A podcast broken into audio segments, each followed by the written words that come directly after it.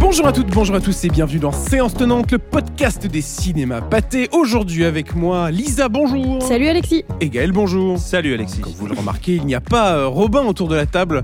Mais on le salue bien sûr et on espère qu'il reviendra euh, très très vite euh, pour un nouvel épisode. Alors cette semaine, on va parler euh, de quoi? On va parler des sorties du 1er novembre 2023, mais plus particulièrement d'une sortie, à savoir Le Garçon et le Héron, le nouveau film de Miyazaki. On fera un large focus bien sûr sur les films du studio Ghibli. On restera dans l'animation en recevant le réalisateur d'un des films événements de cette fin d'année, c'est Mars Express.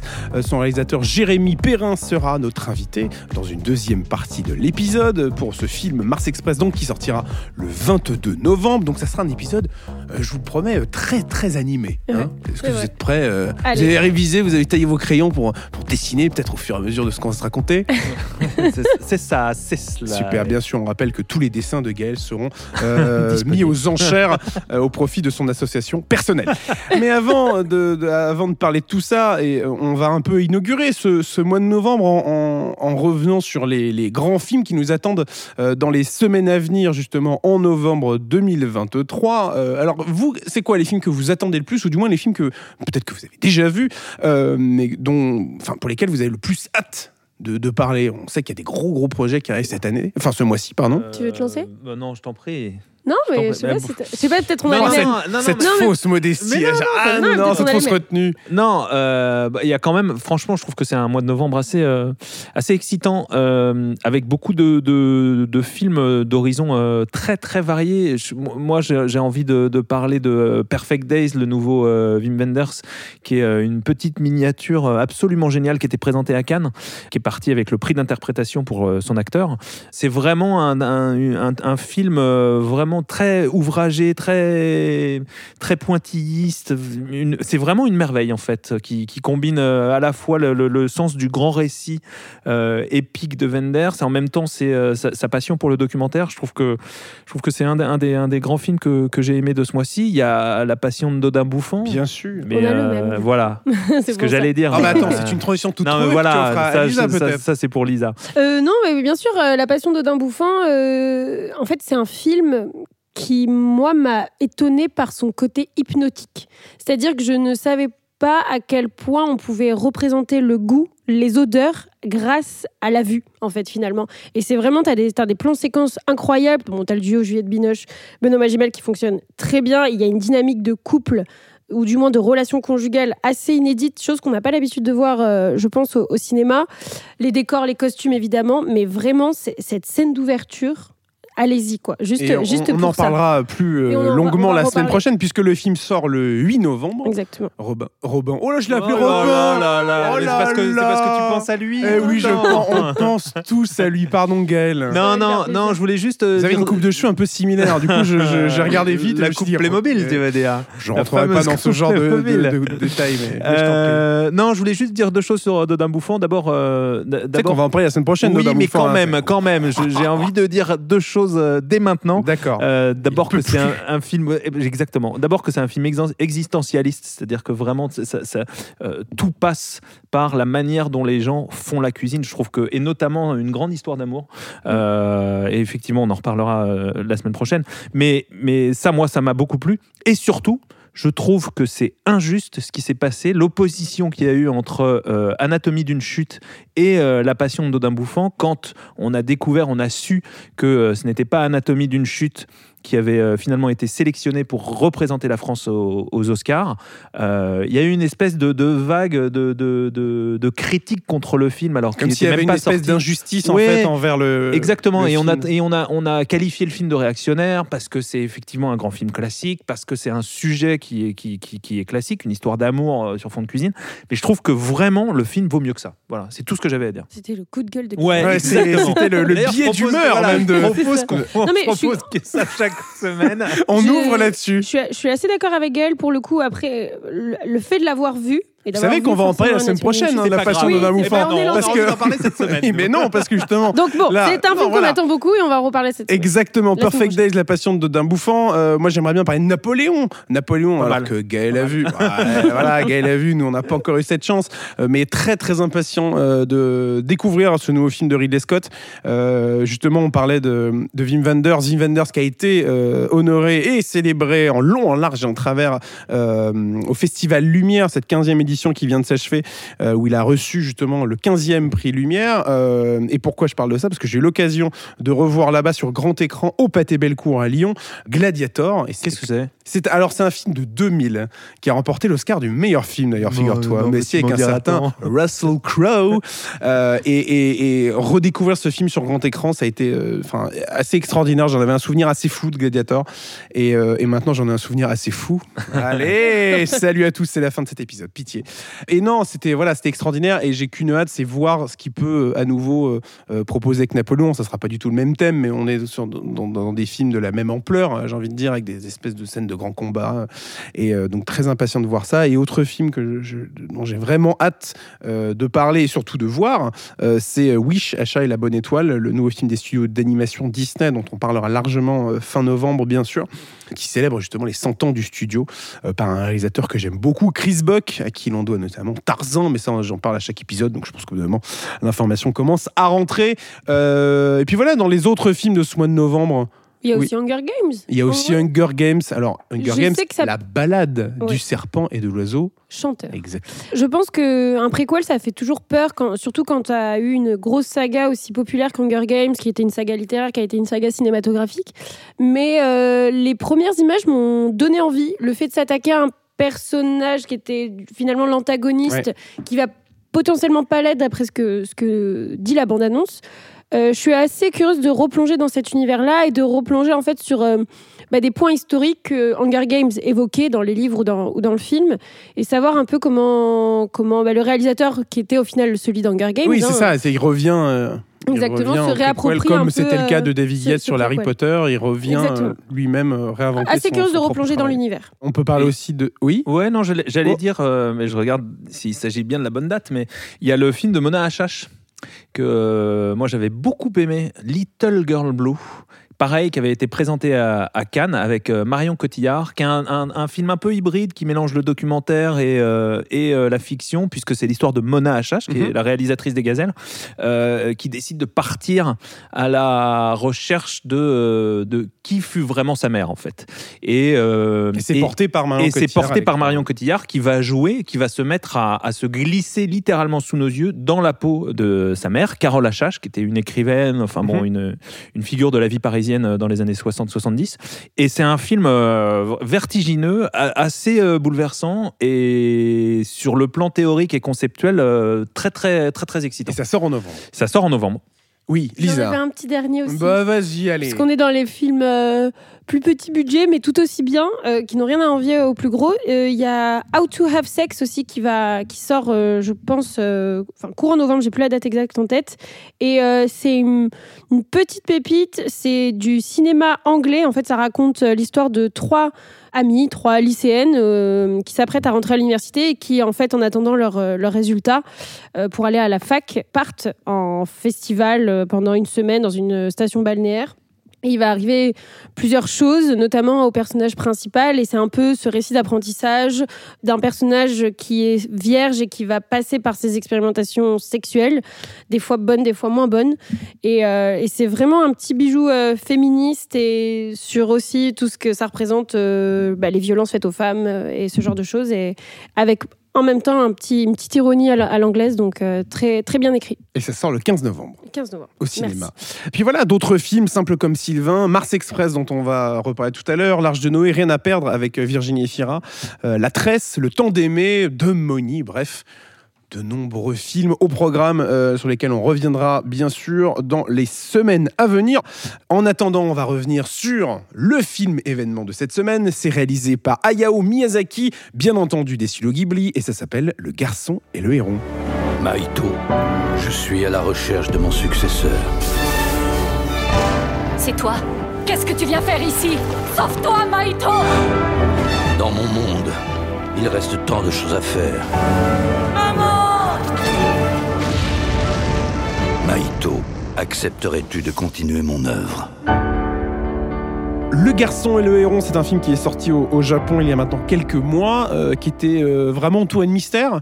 On n'avait que cette affiche euh, très justement euh, très vague Mhm. sur euh, sur le profil d'un héron, je crois. Euh, on n'avait pas de bande annonce, donc le film est sorti de manière très mystérieuse au Japon. Il a eu un accueil assez fou. C'est un projet assez particulier au final pour Miyazaki? C'est un, un drôle de truc, le garçon et le héron. Effectivement, comme tu le rappelais, c'est euh, sorti euh, dans le plus grand des mystères. C'était une volonté du producteur euh, Suzuki, qui est un- un- une des figures historiques du studio Ghibli. On en reparlera, je pense, qui a choisi en fait de, de faire ça, même si Miyazaki lui-même n'était pas convaincu. Pas Sur de bande-annonce, stratégie marketing, une ouais. bande-annonce au dernier moment, une affiche qui ne racontait rien. et en réalité, je pense que c'est pour deux raisons. D'abord parce que euh, c'est la figure de Miyazaki, qui à elle seule au Japon euh, suffit à vendre un film. C'est-à-dire que déplacé les foules, quoi. c'est ça, c'est- c'est c'est littéralement un demi-dieu hein, euh, là-bas. On parle d'un des plus grands créateurs, d'un des plus au pays du, du manga et, et de l'animé. On parle de celui qui a qui a révolutionné le genre dans les années 80-90, on va dire.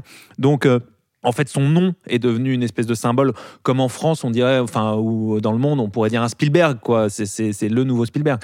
Et surtout, euh, c'est un projet euh, très mystérieux puisque ça fait plus d'une dizaine d'années qu'il travaille dessus. Que euh, quand il a fait Le vent se lève en 2013, 13. Ouais. pardon, Oui, il En fait une annonce 2013, un peu, voilà. un peu, euh, ça devait être le dernier. Ouais. Ça Non, bah, surtout qu'il annonce en conférence de presse, Voilà. c'est mon dernier long métrage d'animation. Exactement. Ce qui paraît un peu final comme déclaration. quoi. Il devait, il devait effectivement passer la main. Entre-temps, son, euh, son, son, son âme damnée, son frère et âme damnée, euh, Isao Takahata, est mort, euh, qui était l'autre fondateur du, du studio Ghibli, est mort. Donc il se retrouvait seul à bord de ce navire sans pouvoir assurer la transmission, ce qu'il essaye de faire depuis des années.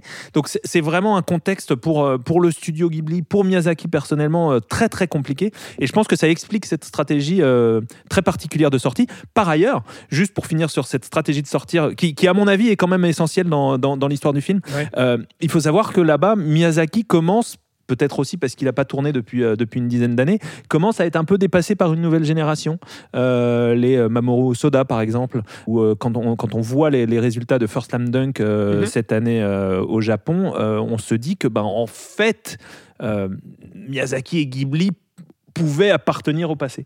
Et d'un seul coup, il revient avec ce truc, ce coup de force euh, marketing et surtout ce film dont on peut, euh, dont on peut parler, euh, qui, qui est effectivement une, une étrange odyssée euh, au royaume du fantastique. Et en fait. ça a été une, une stratégie plutôt payante, puisque le, le film a fait le plus gros démarrage euh, de Mm. l'histoire des studios Ghibli au Japon, Ouais. ce qui est quand même pas rien. Plusieurs millions, millions de spectateurs se sont rendus dans les salles pour aller le découvrir, donc plutôt efficace comme Ouais, stratégie complètement. Et puis, et puis surtout, il y a, y a ce film, un film euh, qui est à la fois euh, autobiographique, euh, un peu qui verse comme d'habitude dans les, dans les thématiques essentielles de, Miyazaki. En deux mots, disons que c'est, l'histoire de. de- c'est, comme une variation inversée. on en parlait juste avant avec, avec Lisa. C'est une variation inversée de, sur, sur Totoro. C'est-à-dire que c'est comme, comme dans Totoro, l'histoire d'un gamin qui part à la campagne. Son père, sa, mère est morte et il va rejoindre son père à la campagne qui vit avec sa nouvelle et il va apprendre à vivre à la campagne, grandir à la campagne, mais euh, avec l'apparition d'une étrange, euh, d'une figure.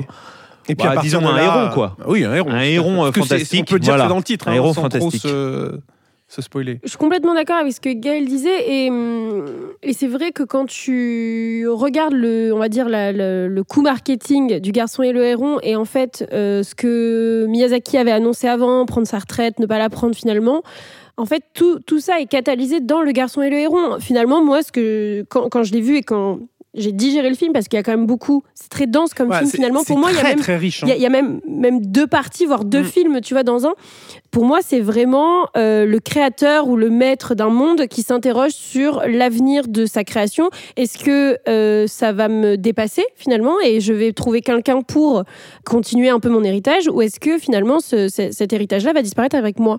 Et j'ai l'impression que le garçon et Laurent, c'est complètement ça en fait. C'est pas forcément. euh, Miyazaki se décrit pas forcément à travers la, figure du petit garçon qu'on suit.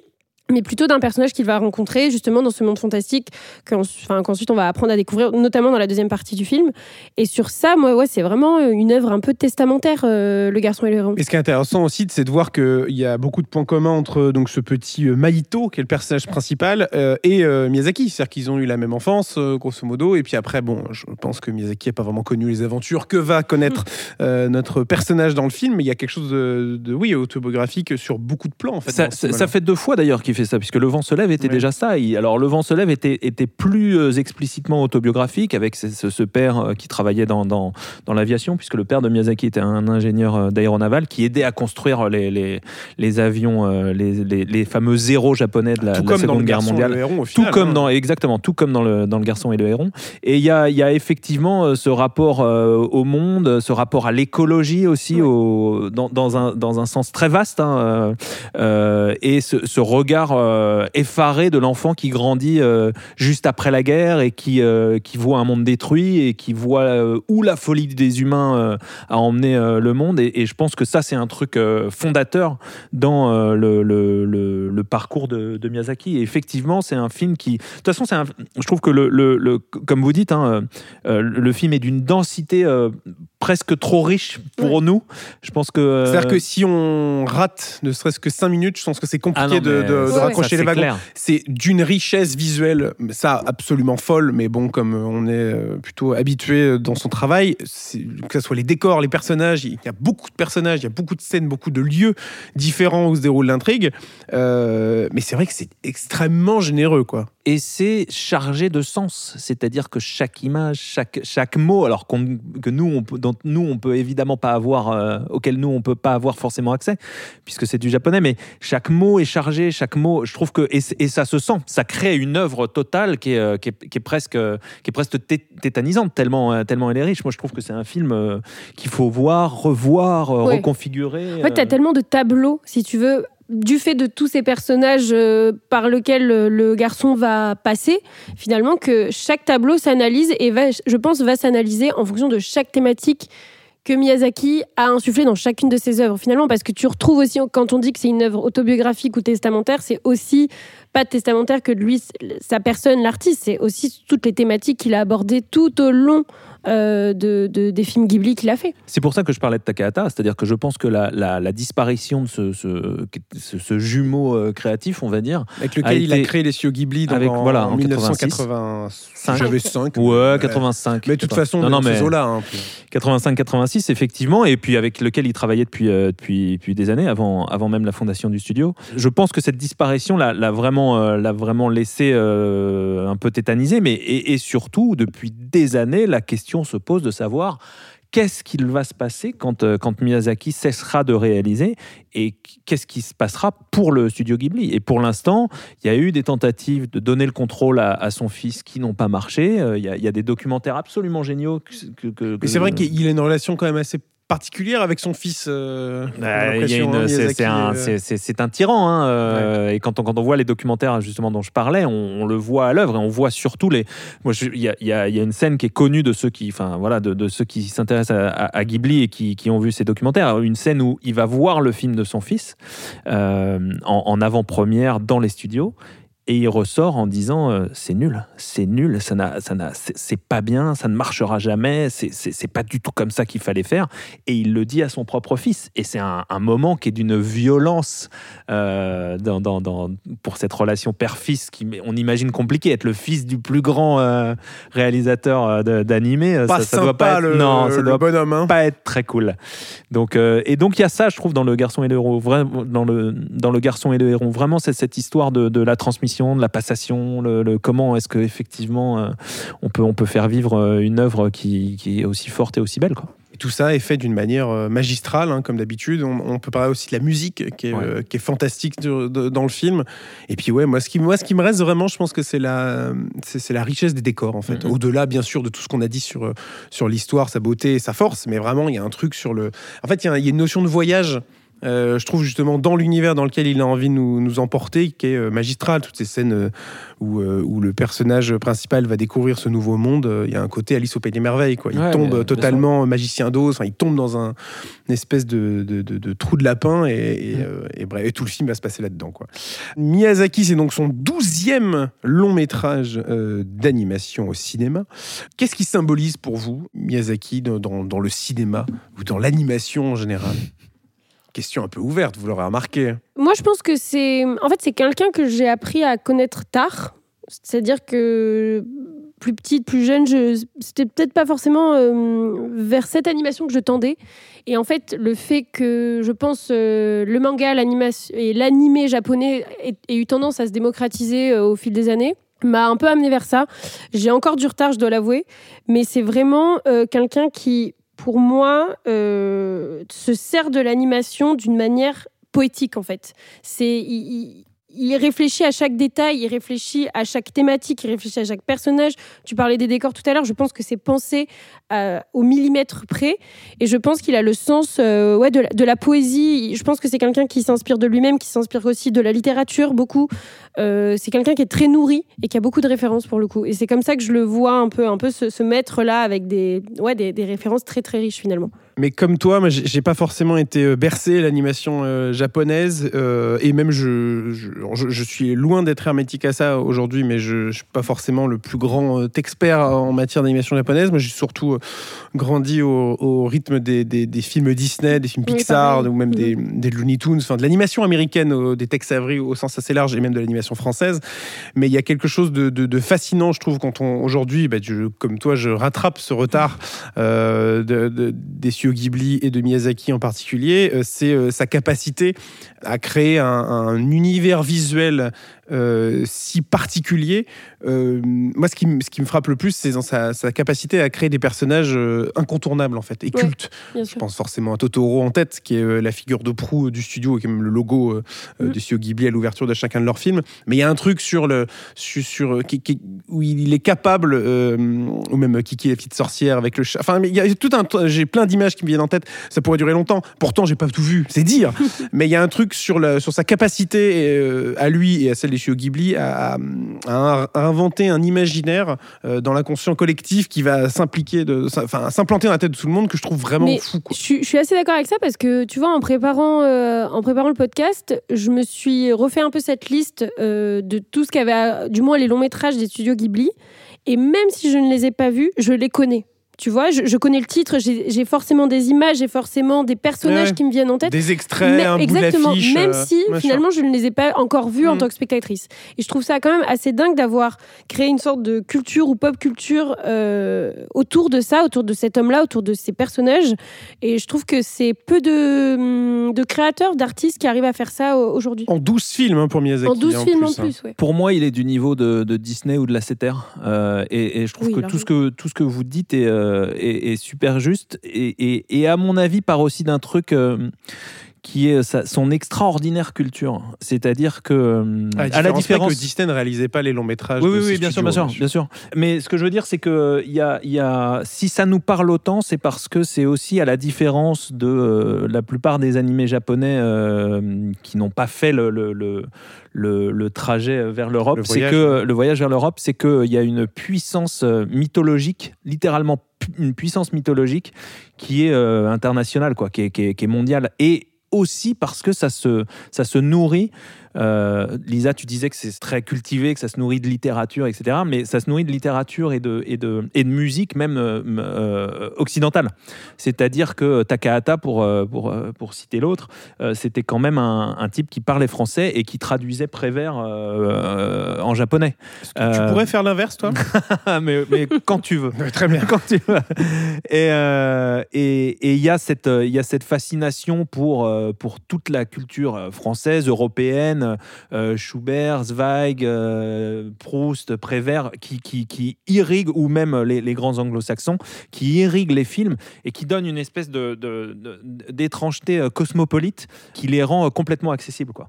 Et puis surtout, c'est un type qui est, je pense que si ça nous parle aussi autant encore aujourd'hui, c'est que c'est un type qui est en colère et qui est en colère contre, contre un monde mm, qui- qu'il avait quasiment prédit. C'est-à-dire que c'est un ancien communiste qui est devenu un, un- écolo fou euh, quand on voit Chihiro ou quand on voit euh, Mononoke encore plus, sans parler de Totoro ou de, euh, de- du Château dans le ciel. Ce sont des films qui, sont, qui disent les, les humains sont en train de faire n'importe quoi avec la nature. Mais en plus, il y a- il y, a ça, et il y a aussi ce. Je pense que ça, il fait en. Le fait qu'il soit traumatisé de la guerre aussi. En fait, lui, son point de départ, c'est souvent ça aussi. Même euh, l'ouverture, euh, la scène d'ouverture du Garçon et le Héron, on est un peu dans ce, Bien con- sûr. on est dans ce contexte-là. Euh, le tombeau des Lucioles, c'est complètement ça, par Mhm. exemple. Je pense que c'est quelqu'un qui a été vraiment traumatisé de la guerre, qui a été marqué par ça. Et quand il voit ensuite la, la, la direction que prend l'humanité, euh, comme tu disais, sur euh, l'écologie, sur, euh, sur encore une fois les guerres, ce genre de choses, je pense que c'est quelqu'un aussi qui est très frappé par... euh, on a connu le pire, mais en fait, le pire reste à venir aussi. Et, et- et son, je trouve que son discours se, se, se radicalise en- toujours encore euh, et, et devient de plus en plus, quand on voit le vent se lève et quand on regarde le garçon et le héron, il y a une noirceur dans le garçon et le héron qui n'était pas complètement là euh, dans, euh, dans le vent se lève. quoi. Mais est-ce est-ce que justement, c'est pas ce qui fait qu'il revient à la réalisation? Parce que quand il dit en 2013, après Le vent se lève, euh, j'arrête. euh, j'ai fait ce que j'avais à faire avec mes 11 longs métrages. Est-ce qu'au final, euh, la situation faisant depuis une dizaine d'années, alors il n'a pas décidé euh, seulement aujourd'hui de le faire, le film, mais ça prend du temps à faire un long métrage comme ça.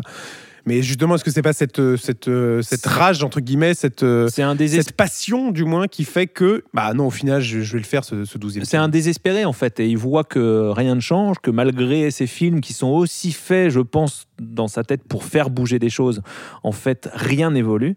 Je pense qu'il y a effectivement chez lui le désir de continuer à tirer la sonnette d'alarme et, de le faire en plus en étant de plus en plus euh, noir, de plus en plus euh, catastrophiste. Quoi. Ouais, je pense qu'il y a aussi un truc qui est peut-être propre aux artistes aussi. Tu, euh, tu, tu crées des choses en réaction à ce que tu as autour de toi, en réaction à ton monde, en réaction à ta- ta pensée, euh, tes valeurs aussi. Donc je pense que oui, s'il a cette rage encore en lui, euh, forcément qu'il il met tout ça dans, dans ces œuvres-là, je pense. Pense qu'il faut absolument parler, si on parle de, Miyazaki, on a parlé, pour moi c'est un trio, Euh, alors on pourrait dire quatuor avec, euh, avec euh, Suzuki, on a parlé de Takahata qui était encore une fois son jumeau. Takahata a lui une œuvre beaucoup moins homogène, elle est plus versatile, plus variée, il peut passer du comic strip avec mon voisin, mes voisins les Yamada, au grand film, à la grande épopée traditionnelle avec les contes de la princesse Kaguya. Donc il y a, c'est- plus différent, mais il y a le même génie, je trouve, qui les anime et la même colère aussi. Euh, donc ça, c'était pour moi, c'est deux figures indissociables dans Ghibli, au sein du studio Ghibli. Et puis il y a surtout Joe Hisaishi, euh, qui est son, euh, ce- le musicien, celui qui compose toutes ces musiques de films. Et honnêtement, alors euh, je vois que tu es venu sans, euh, sans, sans ordinateur, donc euh, Ah oui. c'est dommage, on n'aura pas le Il quiz. n'y aura pas de blind test aujourd'hui. Pas de blind test, mais alors pour moi, j'ai du mal à, à penser au film de Miyazaki sans penser aux musiques de, de, de Joe Hisaishi, qui sont à chaque fois renversantes. Quoi. Quand on pense à la musique de Pogno, à celle de, de, de Kiki, tu parlais de Kiki tout à l'heure, j'ai j'ai presque envie de la, Kiki, de la la petite chanter. sorcière, donc, bien euh, sûr. On pense à Gigi. Hein, et voilà, on pense au chat Gigi, ouais, effectivement. Et je trouve que voilà, c'est c'est pareil, c'est c'est c'est c'est un- un- c'est comme euh, voilà, on parlait de la CETER. Est-ce qu'on peut imaginer les films de la CETER sans Randy Newman ou euh, enfin euh, voilà, ou ses, ses collaborateurs euh, musicaux Walt. Disney sans les frères Sharman. Exactement. etc. Il y a quelque chose, euh, j'y pensais tout à l'heure quand, quand tu parlais de la comparaison entre le garçon et le héron et mon voisin Totoro. Moi, il y a un truc aussi qui, qui me frappe dans la filmographie de Miyazaki, c'est que j'ai l'impression qu'il met toujours euh, ses œuvres euh, d'un côté, il y aura une part optimiste, bah, ça sera mon voisin Totoro, et d'un autre, il va faire un peu l'alter ego euh, pessimiste, ce genre de choses. Et c'est pareil dans plein d'autres thématiques. Il y a des fois où, euh, par exemple, la nature, elle va être, elle va être belle, elle va être joyeuse, ça, elle- ça va être un pouvoir pour le personnage. Et il y a des fois, elle va être complètement effrayante. La famille, par exemple, tu as ce côté. Bah, donc du coup, tu vas avoir le deuil et en même temps, on va te montrer des personnages dans d'autres films avec une forte tendresse, un, très fort lien. J'ai l'impression aussi qu'il il, a, il prend toujours le contre-pied de, de ses créations, comme si peut-être une entraînait une frustration de l'autre. Et du coup, en fait, il va, encore une fois, bah, on disait tout à l'heure la culture, ses références, etc. Il va aussi se nourrir de ses propres, de ses propres films. Et en fait, tout en, tout en ayant toujours ce socle, on va dire, de, de, de thématiques, la famille, la nature, euh, le récit d'apprentissage avec, le- avec l'enfant, ce genre de choses. Mais j'ai l'impression qu'il prend toujours le contre-pied de, de ses propres créations aussi. Gaël Je pensais quand, euh, quand je t'en- quand je t'entendais parler de toutes ces, toutes ces thématiques, il y en a une euh, dont on n'a pas encore parlé, qui est aussi la- la- le, le pouvoir de la femme. Alors dans le garçon et le héron, c'est un peu, euh, c'est un peu contradictoire parce que parce que c'est surtout un, un- un garçon euh, masculin et que c'est lui. Non mais il y a, il y a, il y a quand des- même des beaux il y, personnages a des, il y a féminins. des- de très beaux personnages féminins. Mais c'est vrai que pendant des années, avant que son œuvre ne prenne une tournure un tout petit peu plus autobiographique, on va dire, ces héros étaient des héroïnes. Et c'est c'est fascinant quand on pense, on parlait de Kiki, Mononoke, Chihiro, euh, les, les gamines de, les, deux gamines de, de- de Totoro, enfin c'est évidemment Nausicaa. Enfin c'est c'est un, c'est un, c'est un, un cinéaste qui était concerné par le devenir de l'homme, par le, le- le futur de l'homme, et qui, qui ne, en fait ne voyait comme réponse et comme sauveur que des femmes. Et je trouve que ça, c'est quand même euh, dans les années 80. Avoir à ce point, encore une fois, hein, on en revient. Je trouve que il a, il a quand même un génie, euh, un, gé- un- un- un génie prophétique. Quoi. Il a, il a effectivement, il s'est battu pour l'écologie, il s'est battu pour euh, la féminisation euh, du monde. Enfin, c'est, c'est, euh, c'est pas Il rien, quoi. Il est quand même pense. très en avance quand tu penses que c'est oui, dans les années 80 que Ghibli apparaît. Tu te dis, il a quand même une conscience assez contemporaine, voire futuriste finalement, de, Incroyable. de, de son art. quoi. Le Garçon Hérons, ça sort donc cette semaine au cinéma. On va rester dans l'animation en recevant Jérémy Perrin, qui est notre invité. C'est le réalisateur de Mars Express, un film qui sortira au cinéma sur grand écran le 22 novembre prochain. Jérémy Perrin est l'invité de Séance Tenante tout de suite. C'est un logiciel pour prendre le contrôle total d'un robot. On a bien vu ce que ça donne, des robots lâchés en liberté. Écartez-vous Missile J'arrive, Aline Jérémy Perrin, bonjour. Bonjour. On est ensemble euh, pour parler de Mars Express, votre premier long métrage. D'ailleurs, bravo pour cette première réalisation. Euh, on imagine que c'est un exercice un petit peu euh, fastidieux, mais ça, on va en reparler.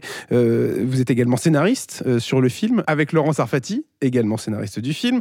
Euh, J'étais curieux de savoir comment on, pitch un projet pareil, comme celui de, Mars Express, à un studio d'animation, à des producteurs, et puis ce qui, accessoirement, nous permettrait de mieux présenter le projet à ceux qui nous écoutent.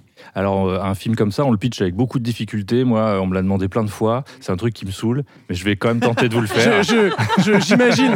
C'est c'est- c'est- mais, mais écoute, je sais que l'exercice du pitch en interview est toujours un enfer, mais je me suis dit au moins, comme ça, ça brisera la glace. Ouais, non, mais ça marche très bien. Allons-y. Alors, euh, Mars Express, qu'est-ce que c'est? C'est euh, un film de science-fiction. Donc, ça se passe en 2200 euh, sur Mars, dans une colonie martienne, où on y suit euh, Aline Ruby et Carlos Rivera, deux détectives privés, qui sont engagés pour retrouver une étudiante qui a euh, piraté un robot dans sa fac. Et or, dans ce monde-là, euh, les robots sont partout, mais ils sont aussi esclaves des humains et ils ont des directives euh, qui les empêchent d'être libres. Et donc, euh, il, est pas, il est interdit de, de, les, de les délivrer comme ça de leur programme. Euh, donc, euh, Aline et Carlos euh, sont à la poursuite de cette euh, jeune fille qui s'avère être euh, également suivie, euh, poursuivie par des assassins professionnels. Donc, une course contre la montre qui s'engage. Euh, cette jeune fille aurait en plus euh, potentiellement un secret euh, gardé qui euh, pourrait changer la face de ce monde euh, futur. Mais au-delà d'avoir le synopsis, et d'ailleurs merci pour cette euh, réponse complète, ma question par rapport justement à la présentation des producteurs, c'est que c'est un film tellement riche euh, visuellement de par son histoire, vous venez de le raconter, vous venez de la raconter, pardon. euh, quand vous abordez pour la première fois euh, ce film-là, c'est par quel biais? C'est-à-dire vous présentez un scénario, c'est les premières discussions. Comment ça se monte un projet de, de cette ampleur-là? Ouais, ouais, dans un premier temps, c'est discussion avec le producteur, hein, évidemment. Euh, c'est le même producteur que pour euh, La Semaine saison 1 que j'avais réalisé auparavant. Euh, et coécrit en partie, parce que c'était toute une équipe de scénaristes, mais avec Laurent Sarfati, donc. Et donc, oui, on discutait ensemble et on lui a proposé de faire un long métrage cette fois-ci. Plus une série télé, je voulais changer de format, euh, de science-fiction. Alors, euh, quand on dit ça, on n'a rien dit parce que la SF c'est hyper vaste, mais nous, ce qui nous manquait, c'était une SF un petit peu plus euh, euh, pragmatique, un peu plus euh, ce qu'on appelle euh, hard SF quasiment, euh, et en même temps un peu cyberpunk. hein. le film a aussi des thématiques comme ça euh, dedans. Euh, mais oui, voilà. Donc, euh, dans un premier temps, on a réfléchi à une sorte de pitch et on en est arrivé à cette conclusion d'un film de détective privé, euh, comme ça, sur Mars, euh, euh, et des questions de robotique et d'intelligence artificielle. Et euh, bon, bah après, voilà, le, le- fil, on le déroule, on, a, on présente un pitch, puis un synopsis, puis un scénario, euh, dialogué, etc. Puis euh, c'est- des strates de validation qui se font. Enfin, du reste, c'est comme euh, en prise de vue réelle, hein, c'est pas, euh, c'est pas l'apanage de l'animation. Voilà, je sais pas jusqu'où je vais dans le Bon, processus bah, parce c'est- que ça peut bien. Mais non, mais c'est- une question très rapide par rapport à la, à la durée de production d'un film comme ça, entre le moment où vous commencez à penser à l'idée, alors peut-être que l'idée vous l'aviez vous l'aviez il y a 10 ans, mais à partir du moment où vous commencez vraiment à travailler Mm. sur le projet jusqu'à sa sortie aujourd'hui, c'est combien de temps? Bah moi j'ai passé 5 ans et demi sur le film. Très bien.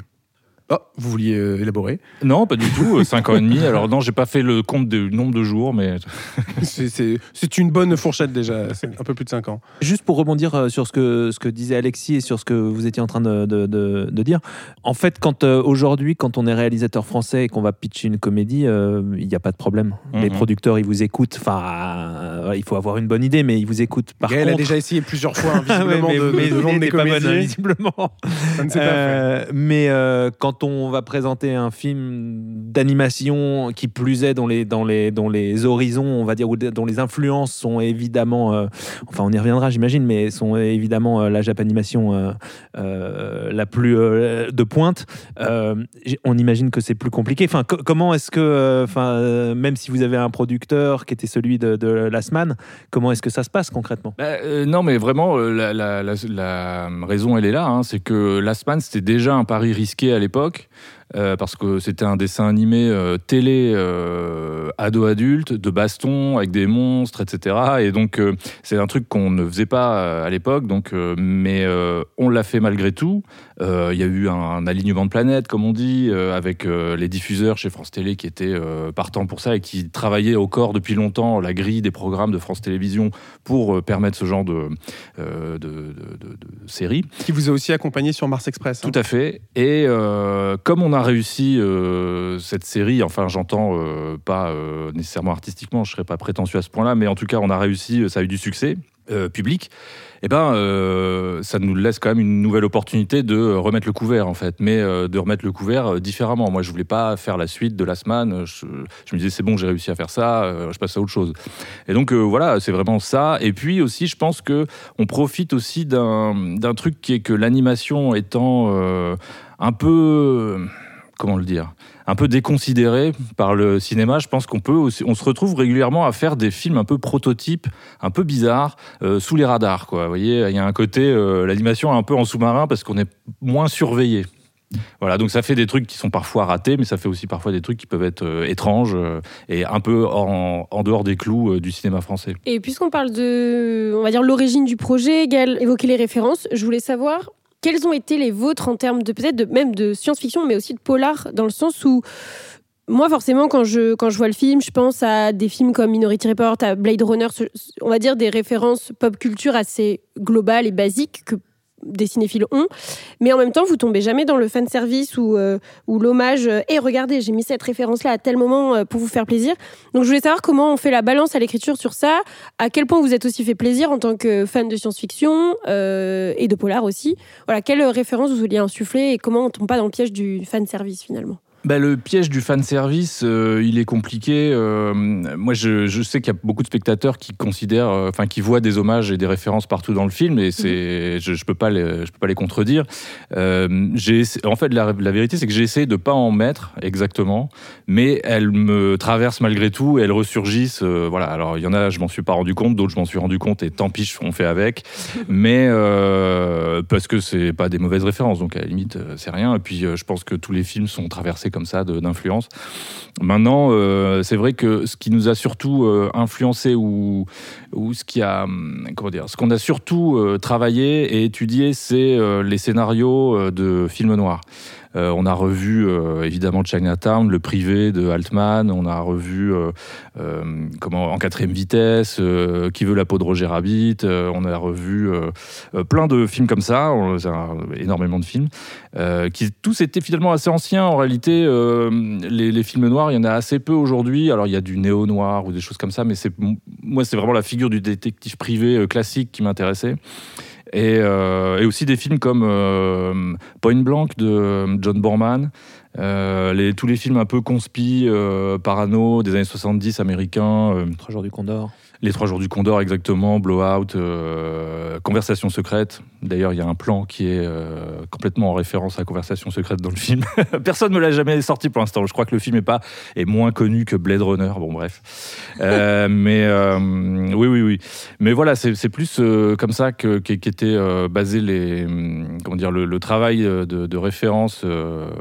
Et pour, pour la SF, en réalité, on, on a tellement ça dans le sang avec Laurent et avec euh, tous les, toute l'équipe euh, du, du, du- du film, en tout cas les chefs de poste et tout, le DA, Michael Robert, que euh, on a laissé, euh, on n'a pas tellement pensé, on a laissé nos souvenirs déborder, et puis de toute façon, on est complètement imprégné par tout ça. Une des manières de, se détacher de toutes ces influences, que ce soit de Altman à Oshi, enfin j'en sais rien, c'est aussi d'avoir choisi un doublage français, et notamment à Malric et, euh, et Léa Drucker.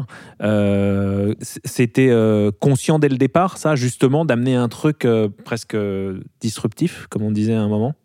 Ouais, alors après, euh, c'est pour nous, euh, comme c'est un film français, euh, c'est assez logique d'avoir des acteurs et des actrices françaises et français. oui, mais Enfin, là c'est différent parce que c'est des stars, hein, donc on les identifie tout de suite, quoi. Ouais, ouais, ouais, ouais, mais c'est en fait il y avait un désir d'avoir des des comment dire des acteurs et des actrices qui viennent de milieux assez différents, qui ont, qui ont des formations différentes et qui à mon sens enrichiraient le, les caractères de tous les personnages et leur donneraient des ouais c'est ça des caractères assez différents euh, et qu'on entendrait même à travers le jeu. C'est pourquoi euh, on a à la fois euh, des comédiens et des comédiennes qui viennent du, de la prise de vue réelle. C'est comme ça que nous dans l'animation on parle de des ce que les gens appellent les vrais films entre guillemets Euh, et euh, également des comédiens et comédiennes qui viennent du théâtre ou du milieu du doublage YouTube. Et de YouTube également tout à fait ouais euh, tout à fait avec Usul et le capitaine du Nexus 6 Et il y a quelque chose qui, euh, qui frappe, je trouve, dans le film, c'est la, la- richesse de l'univers que vous avez réussi à créer. Comment on arrive à... à- alors j'imagine que c'est beaucoup d'écriture, de réflexion, d'inspiration, etc. Mais à, à- définir le cadre d'un univers aussi tangible. C'est-à-dire qu'on a l'impression, une fois qu'on est dans le film, qu'on rentre, qu'on découvre les personnages et les différentes scènes, que tout est, euh, que tout est réel dans l'univers et qu'on n'est pas sur quelque chose de très imagé, de très, de très flou, arti- euh, dans un espèce de flou artistique. Est-ce qu'on élabore une espèce de bible, un peu comme dans une série télé, en mode, ben voilà, le cadre de mon univers, jusqu'où on va dans la création de, de ça pour euh, créer un cadre pour euh, l'histoire et pour les personnages Il y a plusieurs choses. C'est vrai qu'au scénario, euh, c'était compliqué de, faire des descriptions d'objets, de technologies, de lieux, d'architecture, euh, sans alourdir énormément la lecture du scénar. Il aurait fait plus de pages que, vous savez, en scénario, une page égale une minute globalement. Si on avait vraiment fait ces descriptions, ces explications, le truc, il aurait fait 200 pages, quoi, bref. Et donc, on avait un appendice déjà. En fait, on avait des astérisques avec des renvois dans un truc euh, à part pour si les gens n'ont pas les références euh, de euh, le vocabulaire, précis, ouais. etc. Voilà, ils pouvaient se- s'en référer à ça. C'est une chose. Après, il y a ce truc de- d'avoir rencontré des euh, scientifiques et des experts dans leur domaine, que ce soit en programmation, en, on a rencontré des planétologues euh, spécialistes de la planète Mars, Sylvain Boulet et François Costard, qui nous ont donné des, bah, des datas quoi, en fait, sur la planète. Et euh, euh, on a décidé avec eux, enfin, on leur a posé la question de savoir où on situerait euh, l'action, où est-ce qu'ils iraient s'installer s'ils devaient former une colonie. Alors, ils n'y avaient jamais pensé, ils trouvent que c'est une idée ridicule, mais, mais justement, c'est ce qu'on disait. C'est qu'en fait, comme on leur explique, le, le, le, le sujet du film, c'est justement l'artificialité de vivre euh, sur une autre planète, etc., pour euh, le corps humain, pour nous. Euh, du coup, ça les a emballés. Et ils nous ont euh, pointé du doigt euh, Noctis labyrinthus. Toute la planète est déjà cartographiée. Donc c'est un nom qu'on n'a pas inventé. hein. C'est le vrai nom de l'endroit. On l'a résumé en Noctis pour pas que ça fasse trop euh, Noctis, Labyrinthus, le jeu de rôle, euh, je sais pas quoi, on dirait un truc d'Heroic Fantasy, bref. En fait, cet endroit, c'est un réseau de, cratères et de réseaux de lave effondrés euh, qui forment comme ça des canyons gigantesques, ce qui, avait un double intérêt, celui de, pouvoir installer un plafond de verre, enfin une sorte de dôme sans avoir à faire les murs, etc. Euh, et le fait que euh, les premiers colons, nous ont-ils expliqué, ont tout intérêt à être troglodytes au départ pour se protéger des radiations. Euh, si bien que euh, ce réseau de canyons et de falaises est tout indiqué pour ça, euh, les humains vivant sous terre, et pendant qu'on peut imaginer les robots fabriquer le, dôme jusqu'à ce que tout le monde s'étende et vive sa vie comme on la voit dans le film. Donc voilà, c'est tout un tas de choses comme ça, et en fait, à partir de là, une fois qu'on a une topographie des lieux, euh, on tire le fil de comment on va faire l'urbanisme, comment on va faire installer les périphériques, les trucs, tout ça, machin. Voilà, bon, je la fais courte parce que j'ai déjà un peu long, mais voilà, et c'est vrai ça pour la programmation, pour les vaisseaux spatiaux, pour les voitures, euh, etc. Et euh, juste une, une très courte question. euh, le film donc se passe en 2200. Mhm. On fait souvent, alors c'est pas vraiment un reproche, mais c'est vrai qu'on voit souvent dans les films de science-fiction des années 80 que quand on estime une date du futur, on est toujours euh, totalement à côté de la plaque. Retour au futur 2, Blade Runner 2049 et j'en passe. Vous, j'imagine qu'il n'y a pas une volonté de se dire ça, c'est exactement ce qui va se passer en 2200, mais euh, comment vous trouvez cette date? Ben, en fait, j'ai pris une date où j'étais sûr d'être mort pour pas qu'on me fasse la- le reproche. Ce qui n'était pas le cas de Ridley Scott ou de Oui, Robert. Zemeckis dans C'est les deux exemples. qu'ils ont tous commis. Ah, quelle connerie. Lisa, Vous évoquiez tout le travail de recherche qu'il y a qui est très réaliste par rapport à l'objet fictionnel que vous présentez, cette conquête euh, martienne. Et pourtant, le film aborde plein de thématiques, notamment l'intelligence artificielle, euh, la conquête de Mars, une question, une problématique qui se pose Mhm. aujourd'hui avec euh, bah, Elon Musk, ce, ce genre de, de personnes. Euh, vous aviez conscience que au moment de l'écriture, du coup, qui, vous, qui est un projet de cinq longues années finalement, il y avait ces problématiques-là qui allaient, qui allaient arriver en fait dans dans le champ euh, de l'actualité finalement aujourd'hui que c'était finalement pas si éloigné que ça? Ouais, ben non, pas du tout en fait. hein. Pour tout dire, il y a, enfin, le, le- la question des intelligences artificielles, de la robotique, euh, etc. C'est des trucs qui existent dans la SF depuis, on est d'accord, assez longtemps. Oui. Euh, donc euh, nous, on l'a abordé d'un point de vue purement spéculatif et artistique, on va dire. Mais effectivement, on s'est fait rattraper par l'actualité. Et maintenant, bah, tant mieux pour nous. Je veux dire, ça, ça fait que ça devient un sujet. Mais mais il faut pas se tromper. C'est-à-dire que c'est vraiment pas. on n'est pas. on n'est pas des devins. On n'est pas des. on n'est pas du tout des visionnaires. Je vais me dévaluer totalement. Je suis- je suis une immense merde en fait. Voilà, bon bref, non mais euh, par contre, ce qui est vrai, c'est que quand on a commencé l'écriture, Musk et Bezos, ils parlaient déjà de, de faire des, des, des- des- de s'installer sur Mars et faire des stations spatiales privées, etc. Et donc, euh, euh, on s'est dit, bah, super, on va, euh, on va profiter de ça et faire leur ville idéale, leur utopie de merde et, et se moquer d'eux, quoi. et voir ce que ça donne. Non, mais surtout que récemment, on peut le voir que c'est vrai que ce sujet de l'IA est très présent, que ce soit dans la grève des scénaristes, dans le concret auprès des acteurs, puis même dans les films produits au cinéma. On pense aux dernières Mission Impossible ou même à The Creator qui est sorti récemment, avec euh, l'IA au cœur du truc. Quoi. Donc Ouais, c'est vrai qu'il y a une succession de projets euh, Hmm. quand même assez intéressantes autour de ça. Gaël Tout à l'heure, euh, vous évoquiez le- le- votre, votre travail avec, euh, avec des planétologues euh, sur le- l'environnement, en fait, le, le contexte, les décors qui sont, qui sont effectivement très riches. Moi, je me suis aussi demandé, en regardant le film, comment vous aviez travaillé sur, sur le design. Parce qu'à un moment donné, vous avez le décor, mais il faut le remplir. Et j'imagine que la grande trouille, c'est précisément de reproduire des, euh, des trucs qu'on a vus ailleurs et donc d'être dans le cliché et de alors que la SF enfin le propre d'un- d'un d'un- d'un film de SF c'est justement de nous projeter dans un monde qu'on connaît pas Dieu Comment- sait qu'il en a fait, Gaël, hein, des films de SF comme des comédies comme les françaises, comédies ouais, d'ailleurs. c'est ça ce que j'allais dire Allez voir sur IMDb, hein, c'est très très riche. que des promesses pour les auditeurs Ah franchement t'es- fou t'es dingue t'es dingue concrètement ouais vous, vous avez travaillé ça euh, comment avec euh, enfin juste comme- Ouais, en fait, on, on a déroulé les thématiques du film. hein. Je- c'est le, le- le visuel du film est quand même fondé euh, sur euh, l'idée de bah, d'être assez euh, métaphorique des thématiques du film, etc. Donc, euh, euh, et puis aussi, euh, ça, ça va toujours de pair avec euh, un- une forme de pragmatisme aussi, et de ce qu'on s'imagine, de ce que les, euh, gens qui ont fait ces décors, enfin ces, villes pour de vrai, on se met dans la peau des, des- architectes euh, vivant dans le film, euh, qu'est-ce qu'ils avaient dans la tête, quelles étaient leurs intentions, etc. Donc euh, pour ce qui est de la ville, euh, on s'est dit que elle devait avoir l'air d'être finalement assez presque euh, commune. C'est-à-dire il y avait un côté euh, euh, comment dire confortable pour les humains qui habitent là-bas. C'est-à-dire qu'ils aient vraiment cette impression d'être sur Terre et donc qu'il y ait quelque chose de euh, c'est pas forcément commun le bon terme, mais ça serait euh, familier. Voilà, qu'on se sente un peu chez soi. Alors on y Et a presque un des- truc à la Truman Show de reproduire ça, finalement un environnement. c'est ça. Et il y a un truc assez. euh, euh, avec, il y a quand même des petites bizarreries par-ci par-là dans les décors, euh, parce que c'est adapté euh, à, cet, à cet univers-là. Mais on voulait quelque chose d'assez. Classique au final pour euh, euh, cet euh, artifice et même pour faire un jeu pour le spectateur qu'il est qu'il en en oublie un petit peu qu'il est sur Mars et qu'il voit ce ciel bleu ces bâtiments blancs étalés etc jusqu'au moment où on sort du, de, Noctis pour aller dans une autre ville et qu'on passe par l'extérieur des dômes et qu'on voit à quel point en fait cette planète elle est pas du tout accueillante pour les humains.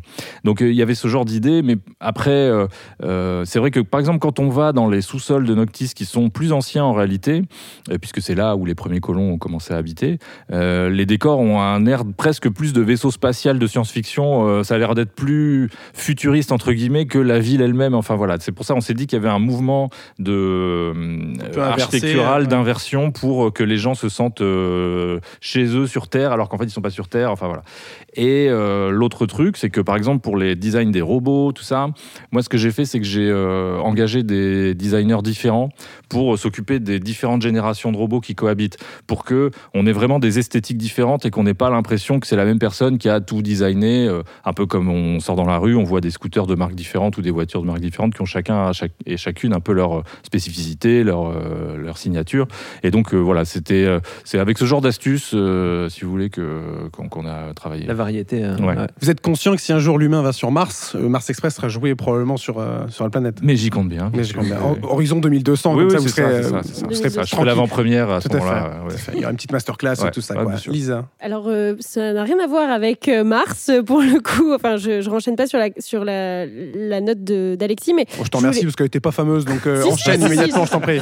Non, non, je voulais, je voulais savoir, je voulais parler plutôt des personnages. Tout à l'heure, vous disiez que vous aviez beaucoup travaillé sur la figure du détective, mais du coup, c'est des films, vous citiez des films où c'est un homme qui euh, a cette figure-là, et je voulais savoir pourquoi vous aviez choisi tout simplement que ce soit une femme, votre personnage principal. Ben, Il y a deux raisons. C'est que, euh, premièrement, je sortais de Last Man, euh, dans laquelle, une série dans laquelle euh, il y a énormément d'hommes torse nu, musclés qui se tabassent.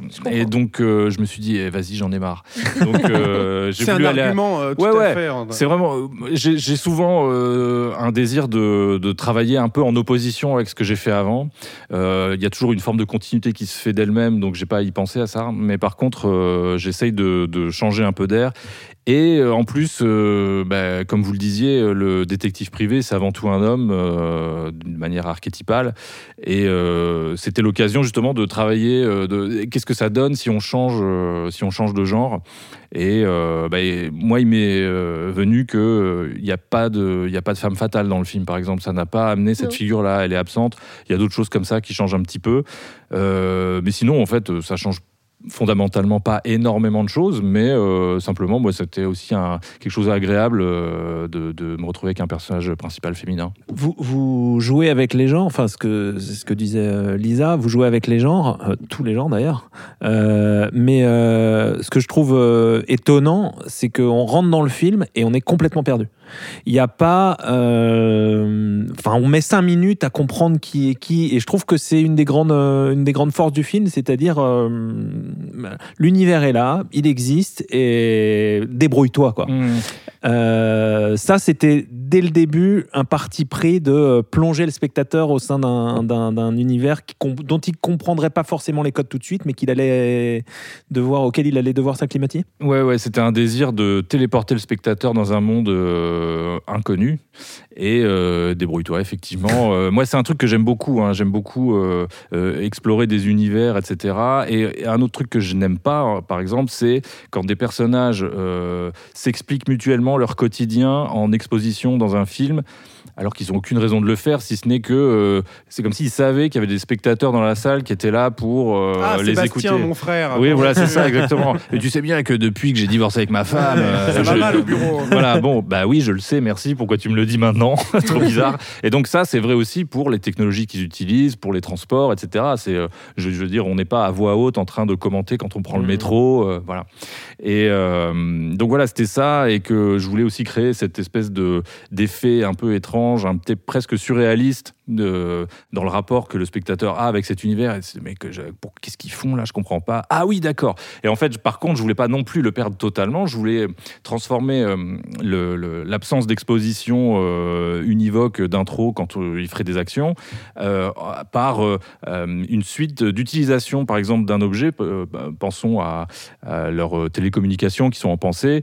Euh, Ça, c'est pre- extraordinaire ce Ouais. truc. hein. dans un premier temps, on les voit, merci beaucoup, on les voit. euh, on- un petit on- bonbon que je vous offre comme ça. me fait plaisir, j'aime ça les bonbons. Euh, on les entend penser sans bouger la bouche, on comprend pas ce qui se passe. Puis plus tard, on voit qu'il y a une interface dans l'œil de Aline. Bon, ben voilà, c'est des, des indices qui sont répartis euh, comme ça le long du film pour euh, euh, refaire euh, que le spectateur ait différentes pièces de puzzle qui peut reconstituer. Mais en fait, je trouve que c'était même assez intéressant parce que comme à la fois c'est un film d'enquête et en même temps euh, il y a aussi un univers à décrypter pour le spectateur en même temps que les personnages eux décryptent, cherchent la vérité euh, dans, dans le film quoi.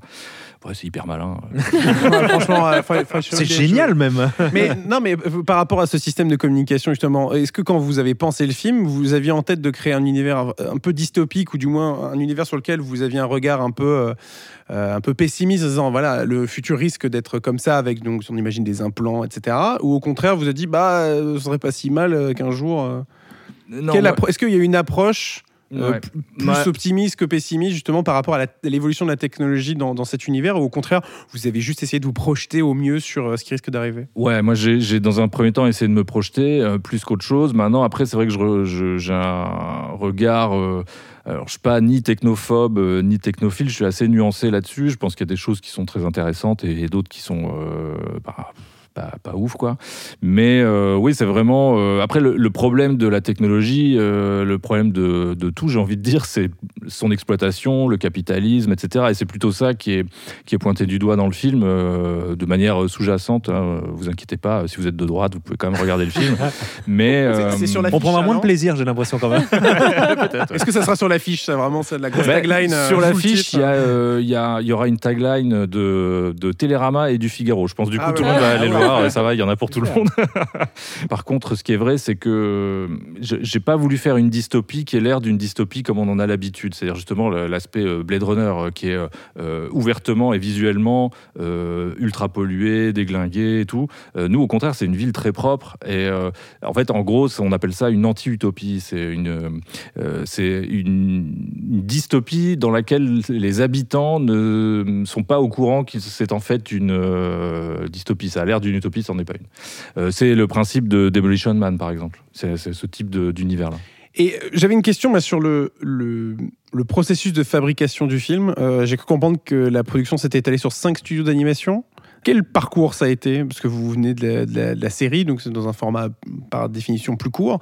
Quelle expérience ça a été pour vous la fabrication même de Mars Express? Bah, les dessins animés aujourd'hui en France, ils sont euh, de toute façon faits à plusieurs studios euh, pour des raisons de budget. C'est-à-dire que quand on, on monte un budget, euh, on cherche tous les guichets, si vous voulez, qui permettent d'atteindre à peu près un- une somme qui permette de faire euh, les de mettre en application les ambitions qu'on quoi a. C'est via différentes régions par C'est ça, voilà. Et donc, euh, une des solutions, c'est euh, les dépenses culturelles, euh, audiovisuelles de, de régions qui ont euh, ce, ce type de budget à dépenser.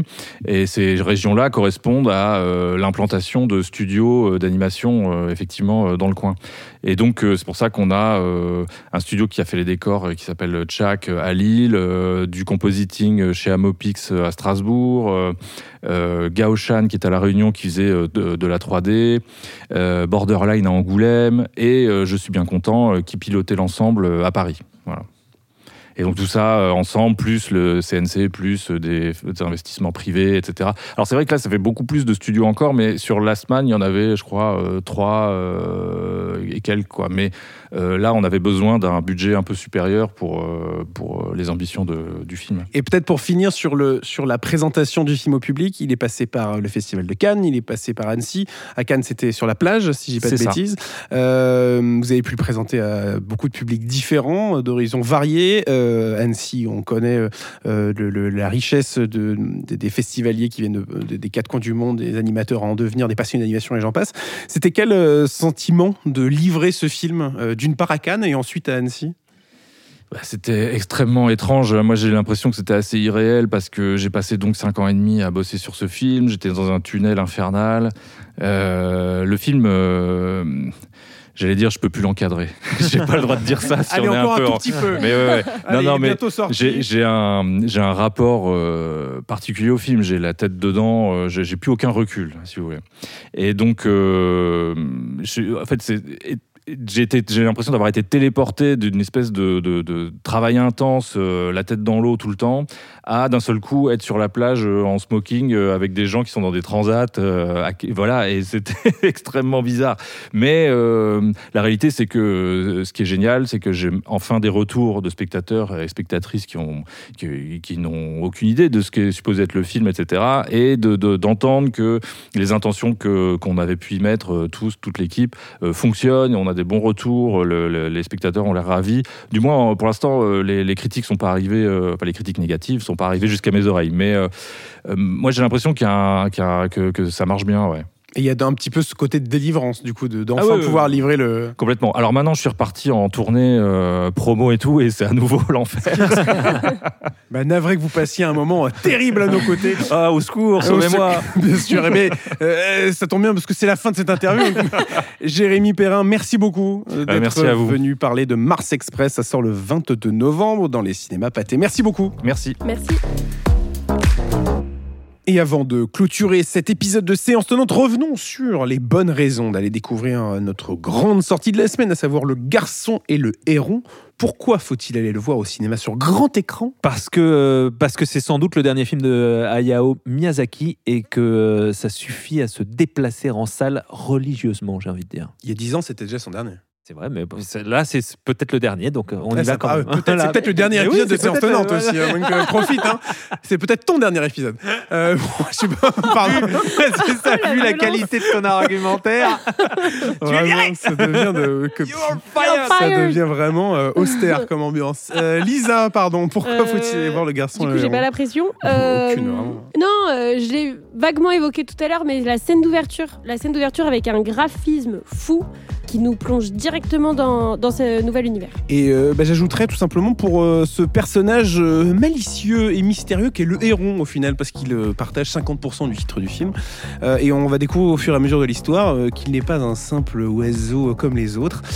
Et, je trouve que le, potentiel comique du personnage et ce qu'il apporte justement au personnage principal de ce, ce petit Maïto est euh, très intéressant. Le garçon, le héron, ça sort donc cette semaine dans les cinémas pâtés. Euh, on se retrouve la semaine prochaine pour un nouvel épisode autant couleur. Merci beaucoup à vous deux d'avoir été là. Merci Gaël. Merci Alexis. Merci Lisa. Merci beaucoup. Et bien sûr, merci à Robin euh, qui euh, nous écoute, euh, j'imagine, euh, où qu'il soit. Merci beaucoup, euh, vous deux, ou là j'allais dire vous trois, aïe aïe aïe, les- les- les- ah là là, ça, ça a la dent dure. hein. Euh, on se retrouve la semaine prochaine pour un nouvel épisode de Séance Tenante. D'ici là, prenez soin de vous et à très bientôt au cinéma. Et du coup, on fait pas d'escape game?